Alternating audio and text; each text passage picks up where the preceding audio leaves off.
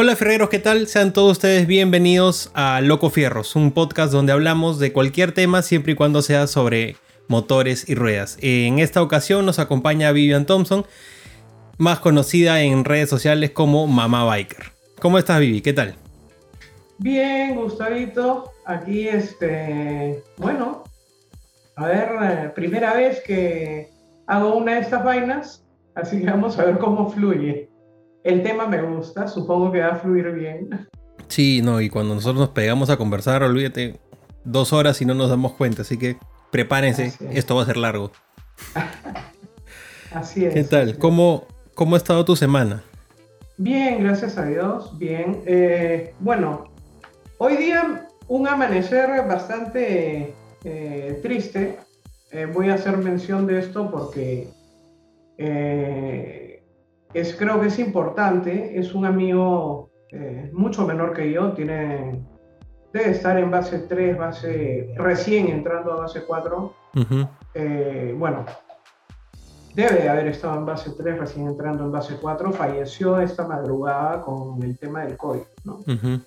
Y bueno, fue dura en la mañana porque si bien es cierto eh, que digamos no, o sea, somos amigos, eh, de repente no de los que nos vemos todos los días, pero hemos trabajado juntos y una gran persona realmente.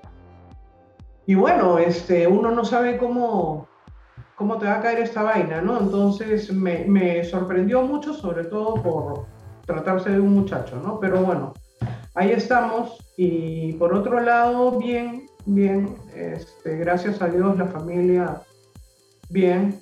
Y este, bueno, queriendo irme a algún sitio fuera de Lima pronto, porque la verdad es que después de esto... Aires nuevos eh, caerían bien. Necesitamos, deberíamos de irnos los dos. Sí. Aprovechando este, un fin de semana de repente. Sí, de verdad que sí, porque yo también acá, no solo el tema del COVID, también el mismo estar encerrado. Eh, aparte yo me saqué la mugre hace como un mes, hace como dos meses ya, entonces eh, de por sí estuve un mes en cama, literalmente, y ahora ya me puedo mover hace un mes también, pero sí, sí, una rutita chiquita, poca gente, o sea, nosotros dos, o Pedro, si, a ver si se suma, el, señor ocupado. El señor ocupado. Y, vamos a hacer algo cerca, aunque sea, ¿no? Una, una ruta así chica pero sí sería bueno. Hay un montón de sitios cerca de Lima realmente a los cuales podemos ir, ¿no? Y, yo soy de tirar carpa, así que no tengo problema. Me consigo una carpa y listo. Y yo también, no te preocupes, que yo eh, creo que Pedro es un poco más cómodo. Yo sí, este, donde sea, o sea, es más, eh, disfruto. Hace muchos años, eh, bueno, desde que éramos solteros, en realidad con mi esposo, este, hacíamos campamentos, ¿no? Y eran los campamentos de Año Nuevo, los campamentos de Semana Santa. Es más, mi hija a los 11 meses eh, fue a su primer campamento, o sea, y mi hijo también, chiquitito, ¿no? Es tal cual, yo, yo igualito, o sea, mi mamá con, con nosotros, conmigo y con mi hermana, exactamente la misma historia que tú. O sea, campamentos desde chiquitos. Hemos pisado la playa creo que a los dos meses. Y, campamentos igual. O sea, entonces yo en mi grupo de amigos muchas veces ha sido el que arma y te desarma la carpa, que te levanta el campamento y, lo vuelve a empacar. Porque la gente que le gusta, va por primera vez, no sabe lo que se mete, ¿no? hay un montón de cosas que tienes que tener en cuenta. Así es. Así es. Bueno, yo tengo eh, embalado todo arriba en el depósito de la casa todo el equipo de camping, porque de hecho eh, dejamos de hacerlo con frecuencia. Pero justamente, justamente este, estuvimos eh, hace, en noviembre por el desierto de Ocucaje y acampamos en Punta Lomitas. Es una playa que está cruzando todo el desierto de Ocucaje, eh, una playa de pescadores totalmente sola. Fuimos en una Amarok que es la que usamos con Motomaniacs, para este, hacer las rutas y qué sé yo, haciendo un scouting para este, un posible video que estamos eh, ahí viendo, pero esto de la pandemia como que no nos ayuda mucho. Ralentiza todo. Eh, el sitio... Cualquier plan te lo pone lento. Así es, el sitio espectacular, hasta Punta Lomitas llega cualquier moto. ¿Ya? Este, es una trocha firmada, ¿no? Tiene por ahí de repente algunas partecitas, pero pasas, normal. Mira, en, en Conmaña y en Primera todo, todo se puede. Así es, así es. Y el, mira, ese desierto es increíble porque las texturas, los colores, las formas. Hay una foto por ahí que solté que no es la mejor, porque este, la tomé con el celular, donde hay, parecen tres pirámides. Tú dices, pucha, estoy en Egipto. de Egipto. Pero no, es el desierto de Ocucaje, el cañón de los perdidos. Realmente es increíble, es como para ir a darse una vuelta por ahí. No estaría mal, no estaría mal. Y no está tan lejos como para que no nos golpee la, subida de gasolina que ha habido. Así que estamos, estamos cerca. Estamos bien. sí, sería una buena opción. Vivi, yo he hablado contigo antes de todo. Ya nos conocemos hace que tres, tres años, cuatro años. Más. ¿Más? Qué rápido. Claro, sí. Hemos empezado con Yamaha hace casi cinco, creo. Sí, entonces digamos. Sí, sí, sí, sí. Eh, y, bueno, ahí nos hemos ido conociendo y siendo amigos y hemos descubierto que tú has sido fierrera desde pequeña. Ah, sí, desde chica. ¿Cómo, cómo ha sido ese, o sea, cómo fue para ti el acercamiento a los fierros? Increíble. Mi hermano me subió a una moto a los siete meses. Mi mamá me buscaba, eso me lo han contado, obviamente. Claro, no te acuerdas. Este, mi mamá me buscaba como loca por la casa y no estaba y resulta de que mi hermano me había trepado al, al tanque de la moto y estaba dando vueltas por ahí conmigo. Y este, eso con el tema de las motos y con los autos, eh, bueno, también mi papá y mi hermano, o sea, eh, mi papá me sentaba en sus piernas y, porque yo quería manejar, entonces me decía, ya, maneja, me sentaba y yo agarraba el timón y e iba manejando. Y un poco más grande con mi hermano íbamos a hacer trompitos. Este, no sé si tú te acuerdas, una imprudencia, una imprudencia. Pero... Por favor, acá estamos, pero entre, entre, entre gitanos no vamos a leer las cartas. Claro, este, el Ministerio de Guerra. Ajá. ¿No? Eh, si tú entras por Velasco Astete, de Angamos, por Velasco Astete, entras a la mano izquierda al ministerio, hay una curva. Sí, un curvón. Ya, esa curva, en esa época no había la cantidad de casas que hay. De casas ni de carros que hay ahora. Ya, así es.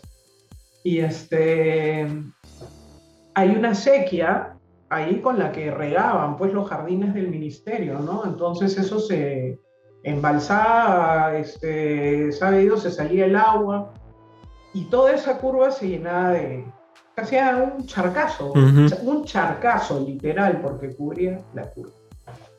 Y era pues este, una imprudencia total, pero yo era feliz. Mi hermano entraba a toda velocidad en la curva y entrábamos haciendo trompos. Alguna vez sin cinturón de seguridad terminé prácticamente sentada encima de él este, pero bueno, a mí me divertía. Yo le hacía barra, mi mamá lo agarraba a carterazos, pues, ¿no?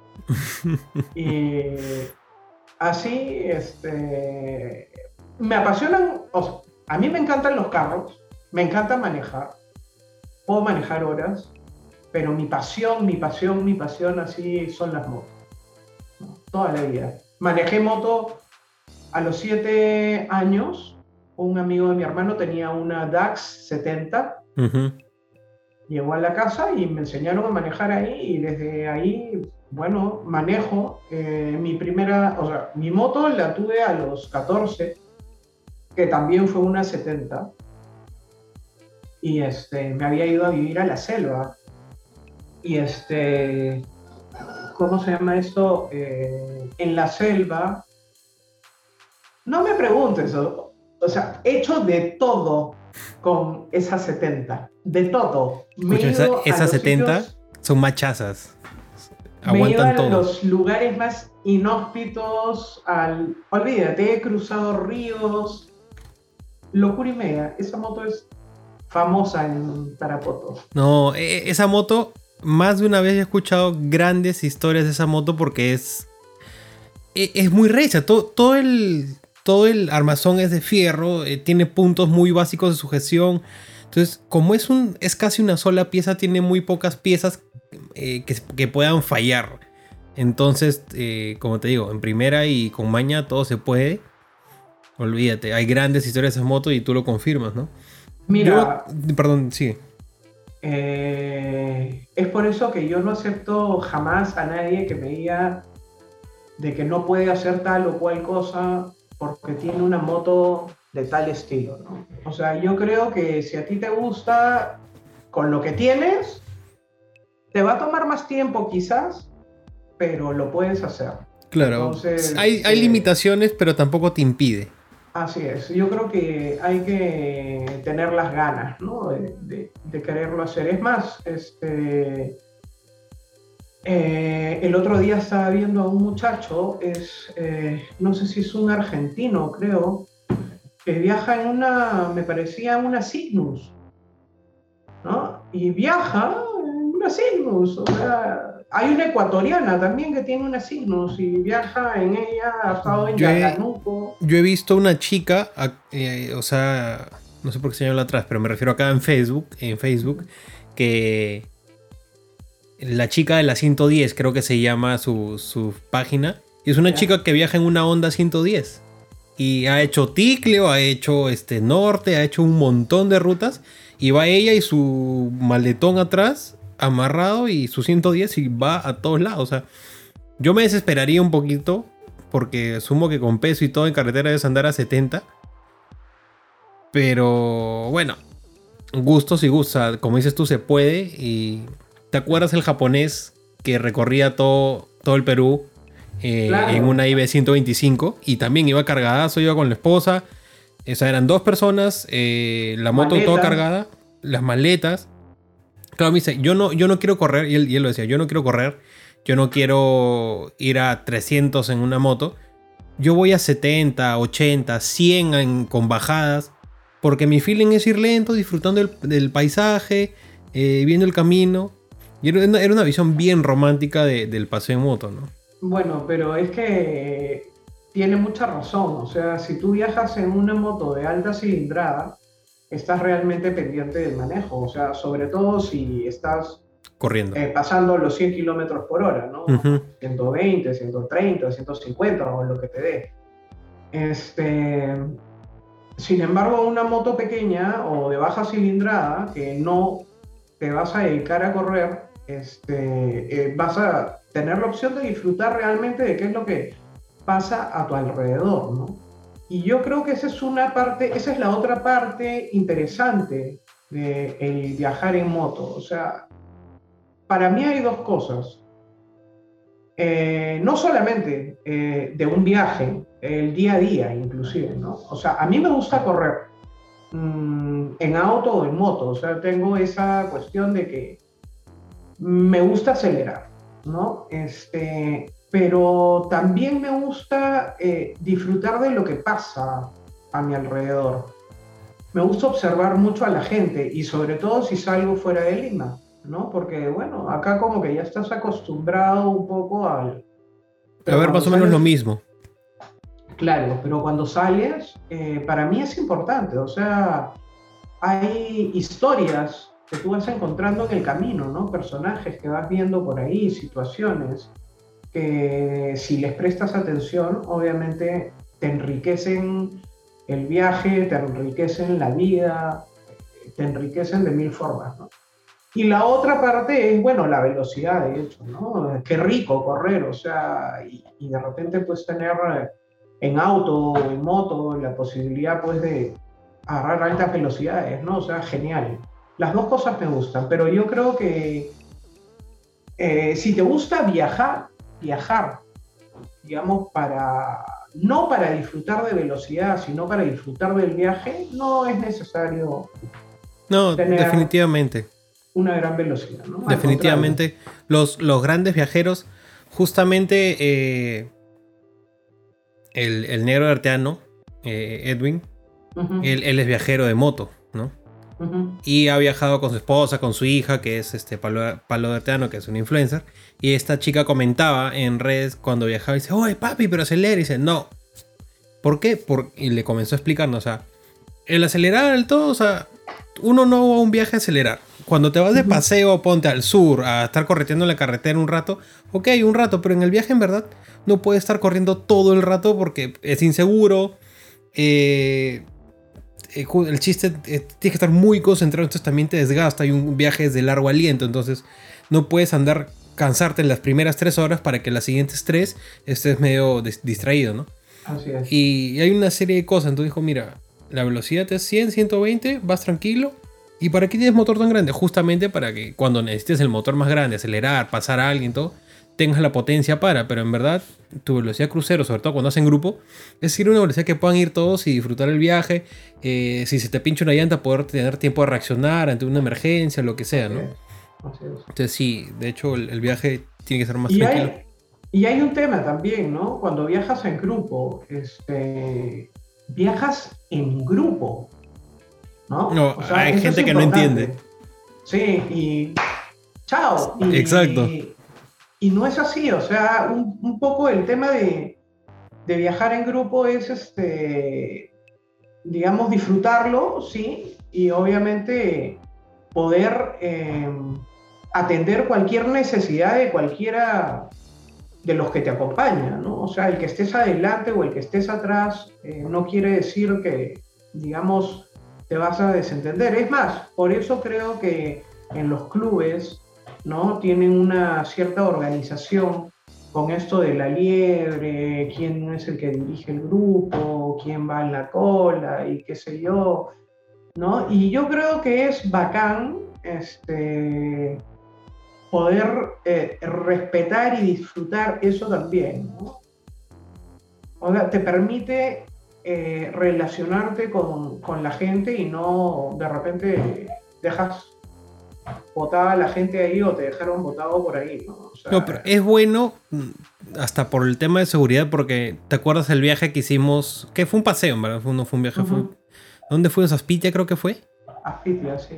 O sea, pasan distintas cosas, ¿no? Que a uno se le bajó la llanta, que a otro, este, no sé, eh, X. Por ejemplo, en una parte eh, Bruno está andando y se había olvidado de subir la pata. O sea, subir la pata no, no importa se te sube, pero a 70 kilómetros por hora es, hay que tener cuidado. Entonces, ah. el estar en grupo me, me, pudo permitir alcanzarlo y decirlo, sube tu pata, no sé qué.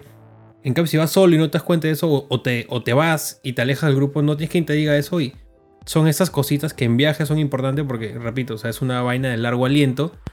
Eh, entonces tienes que estar preparado en, todo, en todo momento.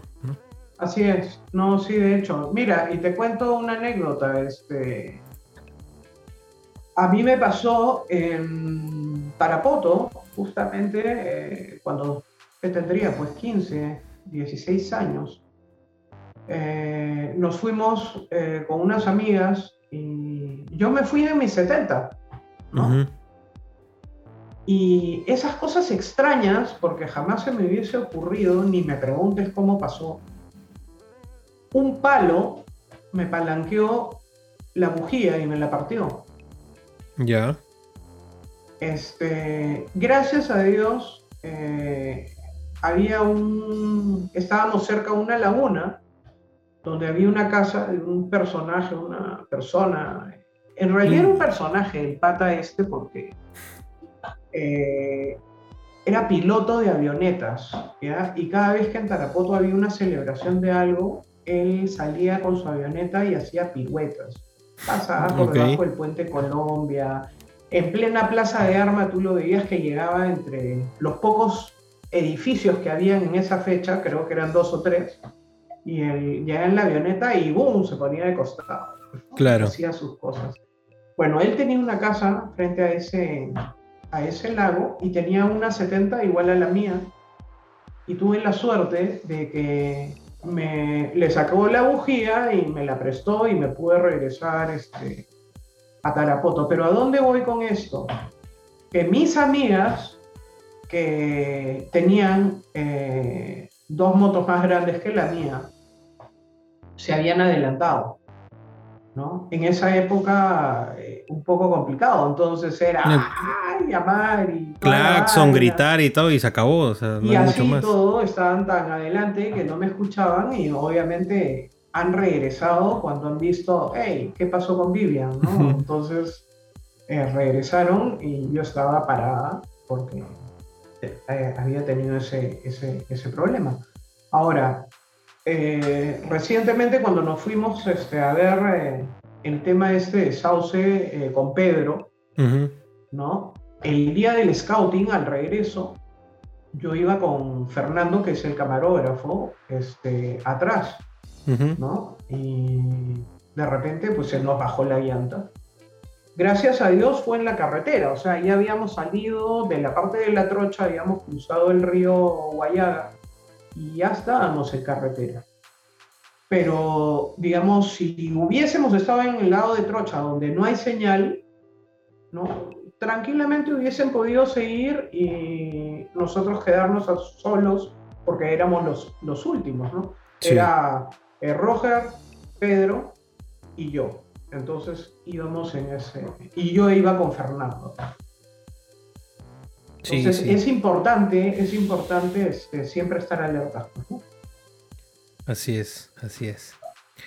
Pero tú no solo has viajado en moto, porque según tengo entendido, y si mal no recuerdo, hace poco viajaste en una. por toda la sierra con una, una, una Land Rover Defender. Defender del 82. O sea, la experiencia completa. Tú dijiste, hago la de la, la expedición Camel a mi modo. Olvídate, total, se portó muy bien, se portó muy bien, este... Realmente fue un viaje increíble. ¿De dónde, ¿De dónde salió la camioneta? ¿Es prestada? ¿La alquilaron? La, a ver, este, yo tengo una ex cuñada, okay. ya, que es alemana, Ajá. y es la mejor compañera de viajes que puede existir. existir. Entonces llegó y con mi sobrino, ya nos vamos de viaje, nos vamos de viaje, pero este, bueno, el padrino de, mi sobrino es el que tenía la camioneta, Marcos, y este, nos dio la camioneta, pues entonces, bacán.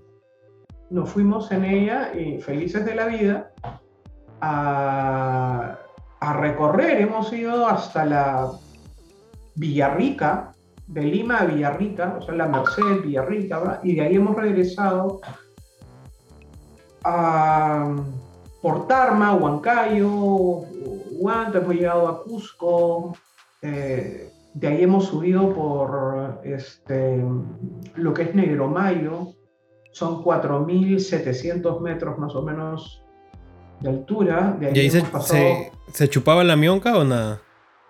Nada, perfecto. es petrolera. petrolera. El único problema que tuvimos en Negromayo fue que empezó a llover. Habíamos tenido días de lluvias porque viajamos en enero. Habíamos tenido días de lluvias, habían habido derrumbes, qué sé yo. Pero, digamos, ya en Negromayo, ya para regresar y bajar por Nazca, eh, agarras Negromayo, Pampagaleras, Nazca, ¿no? Esa era la ruta. Este, empezó un día, pero así de lluvias intensas, lluvia, lluvia, lluvia, y este, se nos malogró el, el limpiaparabrisas.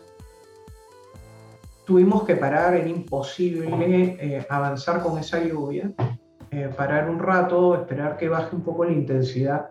Nos dio el alcance uno de estos autos de, están en, los, en las garitas, en los pueblitos ya eh, de, de, ayuda y este, nos, como, no solamente era lluvia, sino que había como cierta niebla, ¿no? Se puso delante de nosotros con las luces eh, de peligro y lo fuimos siguiendo hasta que llegamos a un sitio, bueno, más o menos tranquilo, ¿no? Y él iba a ver un accidente y ya nosotros continuamos, dejó de llover y genial, regresamos. Pero ese fue el único problema, en realidad después. Ah, y que nos quisieron robar, este, si mal no recuerdo, en Cusco creo, eh, se quisieron sacar una de las lunas, no lo lograron y este después, todo el viaje genial y la camioneta, ni qué decirte, pues la hemos metido, hemos subido, hemos bajado.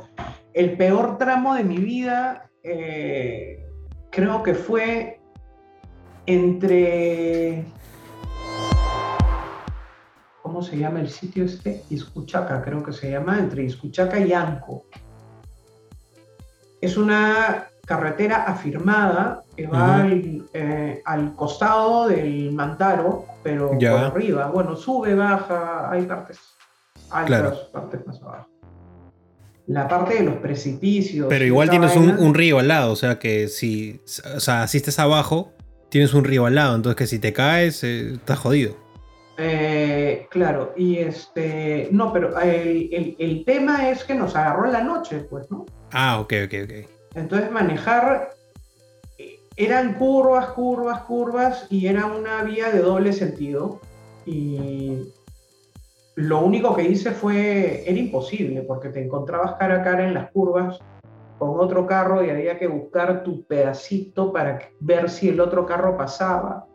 Entonces lo que hice fue encontré un camión gigante que iba delante mío y me pegué al camión y lo seguí y eso de noche, que era una boca del lobo, este, me ayudó muchísimo porque obviamente todos los que venían en sentido contrario, al ver tremendo tráiler...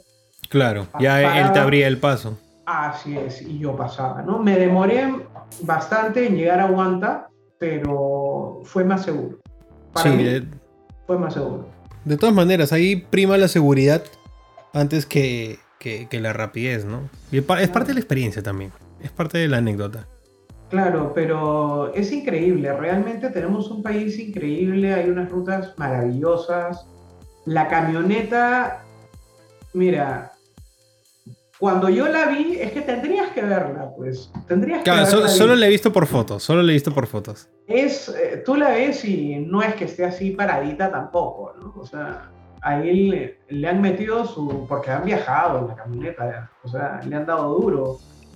Pero, la han usado para lo que es. Así es. Pero el motor, ella se portó. Nosotros llegamos acá y la hemos besado. un poco más y le ponemos este, un altar a la camioneta porque se portó increíble, se portó increíble realmente.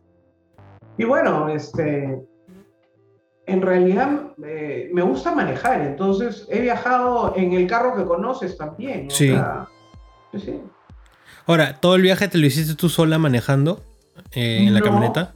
No, no, no, y nos turnábamos con mi cuñada. El problema es que mi cuñada estaba acostumbrada a manejar en Alemania. A las carreteras de Alemania, claro. No, y este... Pero era divertido porque en las curvas no te abras mucho, no te abras mucho porque va a venir un carro en contra. Claro. Y bueno, en realidad, este, no me acuerdo en qué parte de la sierra, uno de estos camiones gigantes entró y abordó nuestro carril y con las justas, o sea, maniobró ella, se pegó al cerro y eh, la libramos, pero nos pegamos el susto, ¿no? Y ahí aprendió, ahí aprendió que... No, claro, con el susto aprendes, ya te queda... Alejar sobre su derecha, ¿no? sí, sí, sí, sí. Así es. Entonces tú te vas a vivir a la selva y ahí es, digamos, tu desarrollo brutal con, las motos. Eh, o, tú crees que ya venías de antes con, con, el bichito de las motos? Ya venía con el bichito, o sea, a ver, como te dije, mi hermano me subió a los siete meses a una moto, pero después, cuando tenía ya cuatro, cinco, seis años, cinco o seis años deben de haber sido. Mi hermano que era este, un vacancito en esa época, pues, ¿no? Este, le gustaba subirse a la moto y él se mandaba a hacer las casacas de cuero.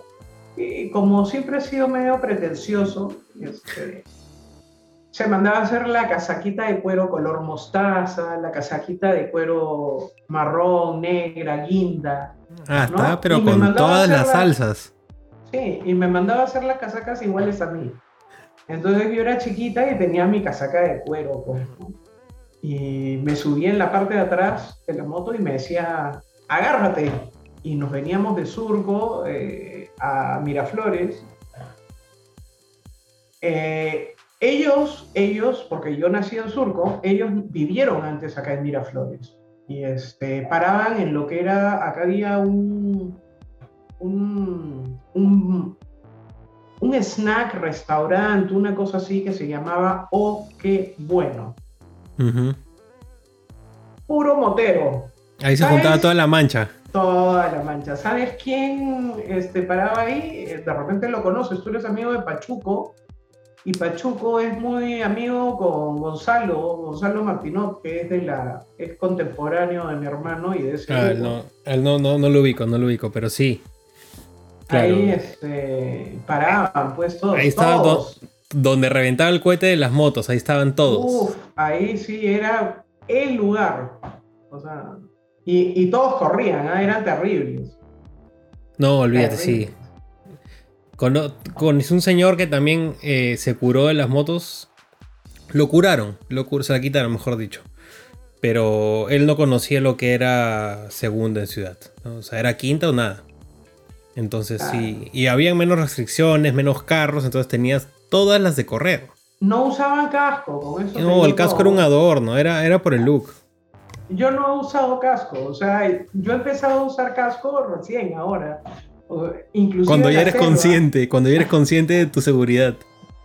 Pero así todo regaño, o sea, cuando te has acostumbrado a manejar sin casco, obviamente sabes que es por seguridad y lo uso, ¿no? Pero no sabes cómo extraño la libertad.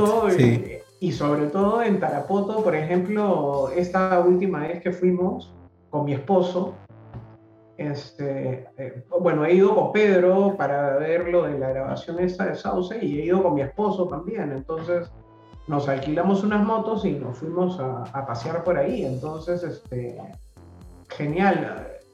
Sin casco. Sí, porque allá no te dicen nada. Sí, no, no te dicen nada. Sí, es verdad. Eh, mi primo.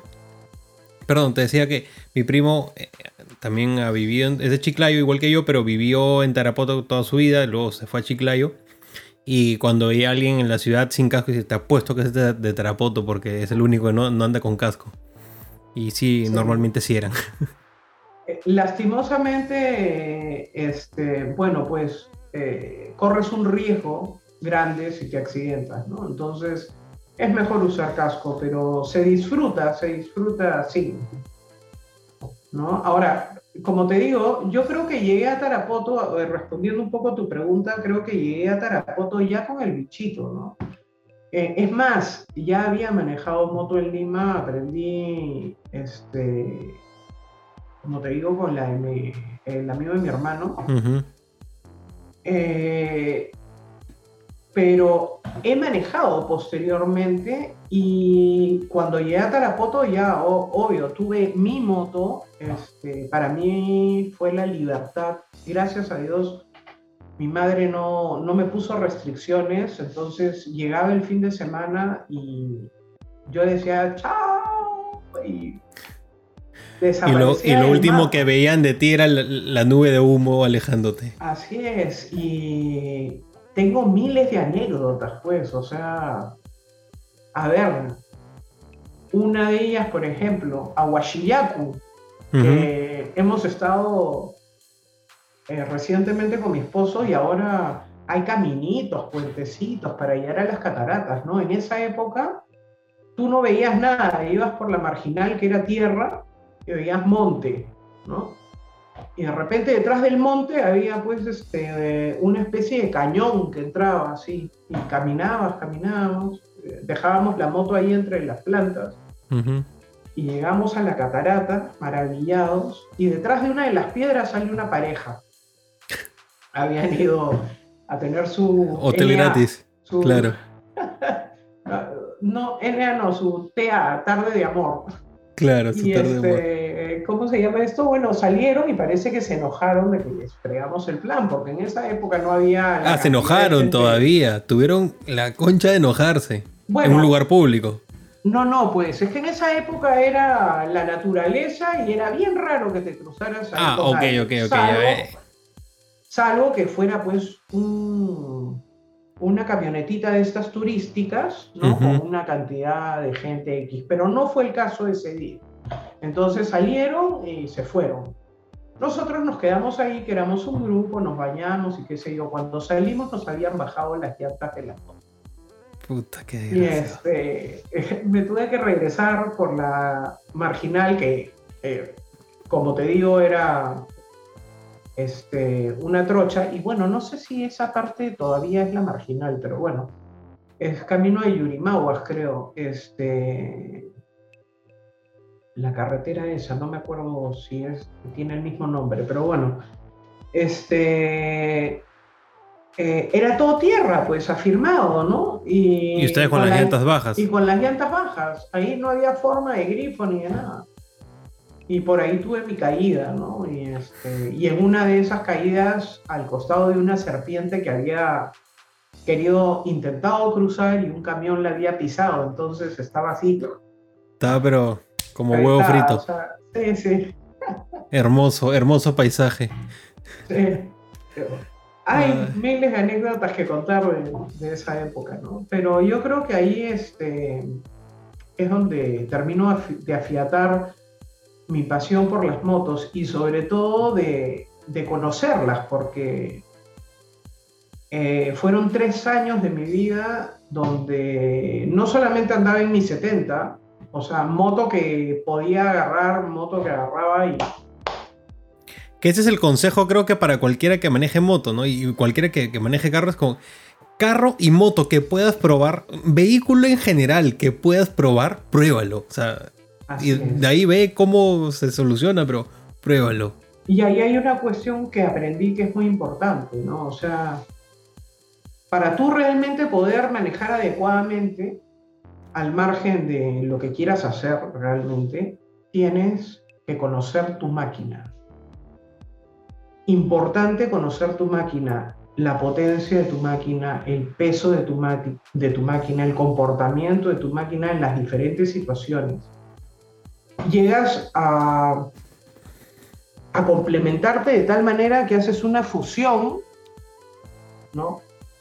Y, no hay quien te pare, o sea, obviamente, y, este, y digamos, eso permite que seas un buen piloto, porque realmente vas a saber eh, cuál va a ser la respuesta en las diferentes circunstancias, ¿no? Entonces, eso a mí me ha salvado de accidentes eh, muchísimas veces, ¿no? Porque como te he dicho, yo no era tranquilita, ¿no? Eh, pero sí, digamos, creo que el conocer la máquina eh, que manejo, digamos, eh, me ha ayudado, ¿no?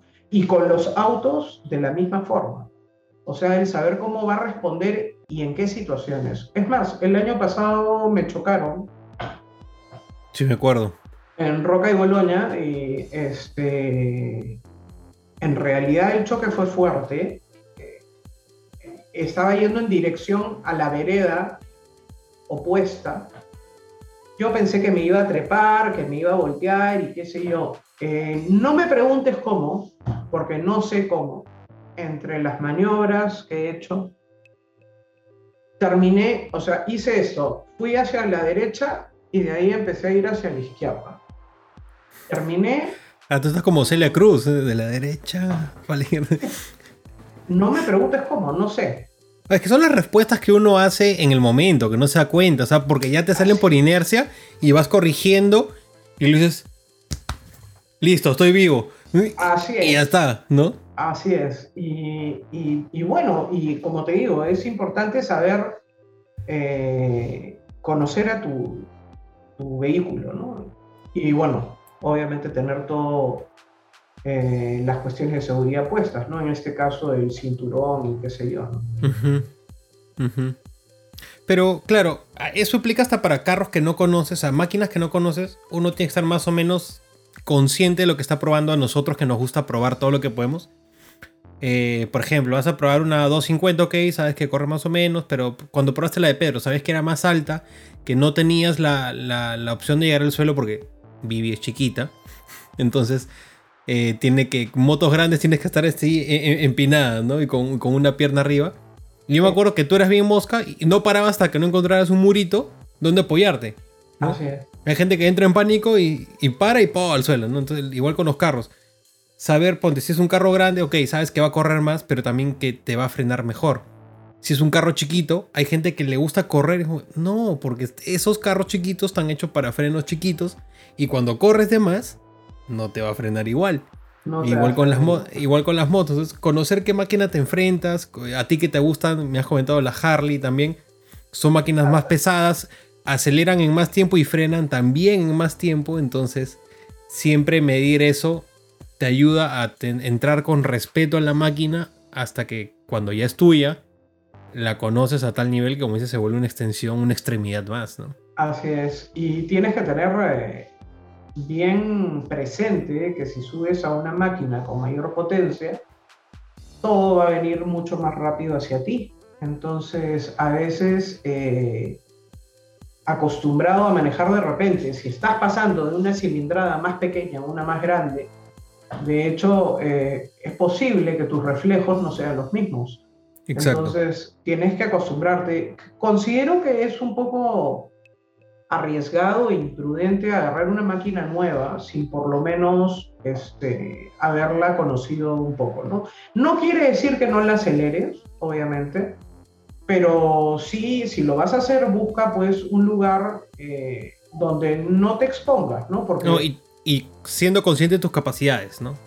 Totalmente, totalmente, porque eh, eso es importante, ¿no? O sea, eh, yo creo que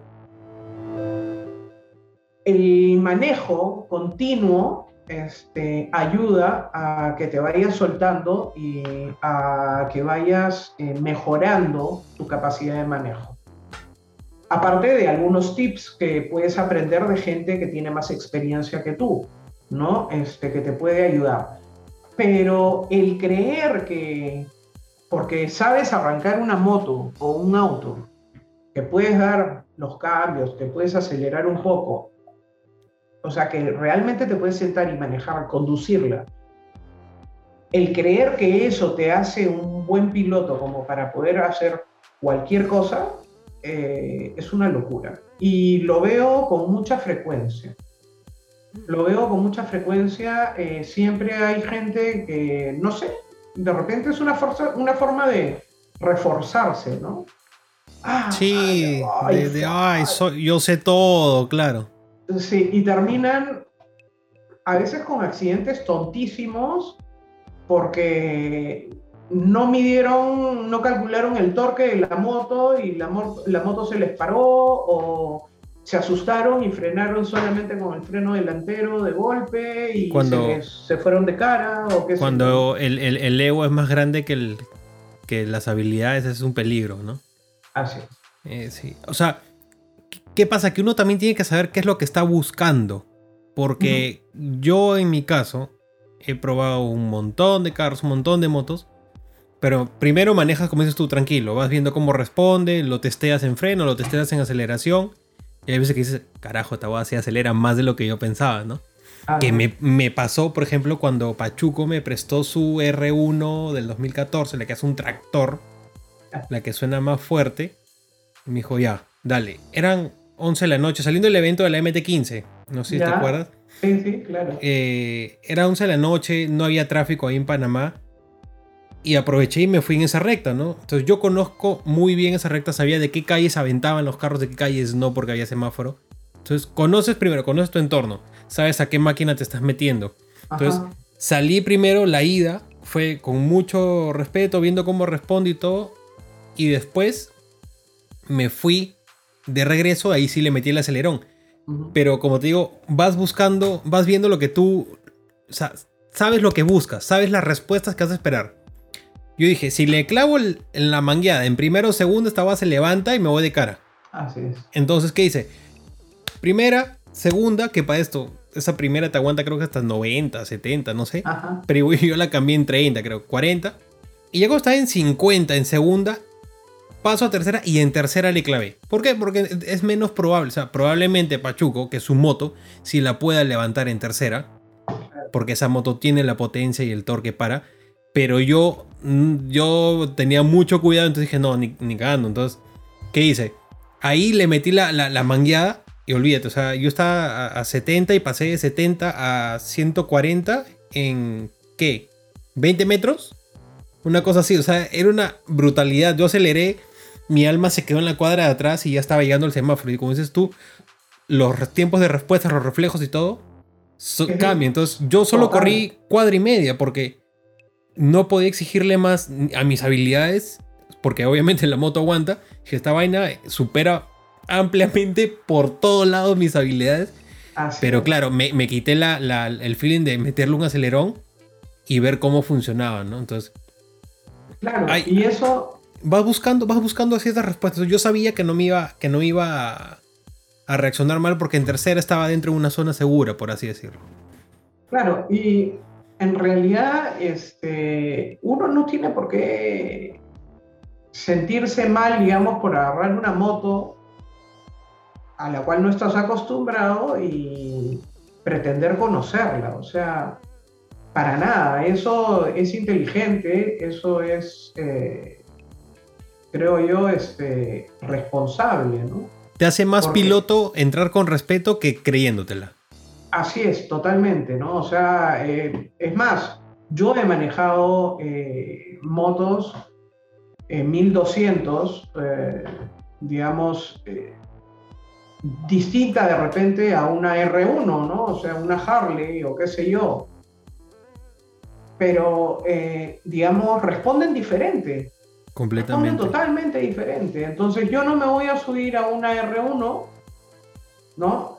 Por primera vez a tratarla de la misma manera que puedo haber tratado a cualquier otra moto, de repente de esa cilindrada también, pero de otro tipo. De, otro, estilo.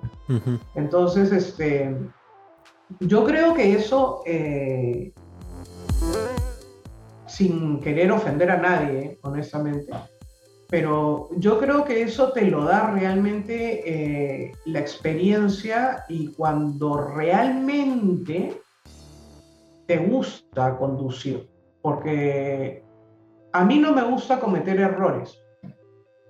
Los cometo, sí, los cometo. Eh, Pero te quedas con el te quedas con el bichito cuando pasa.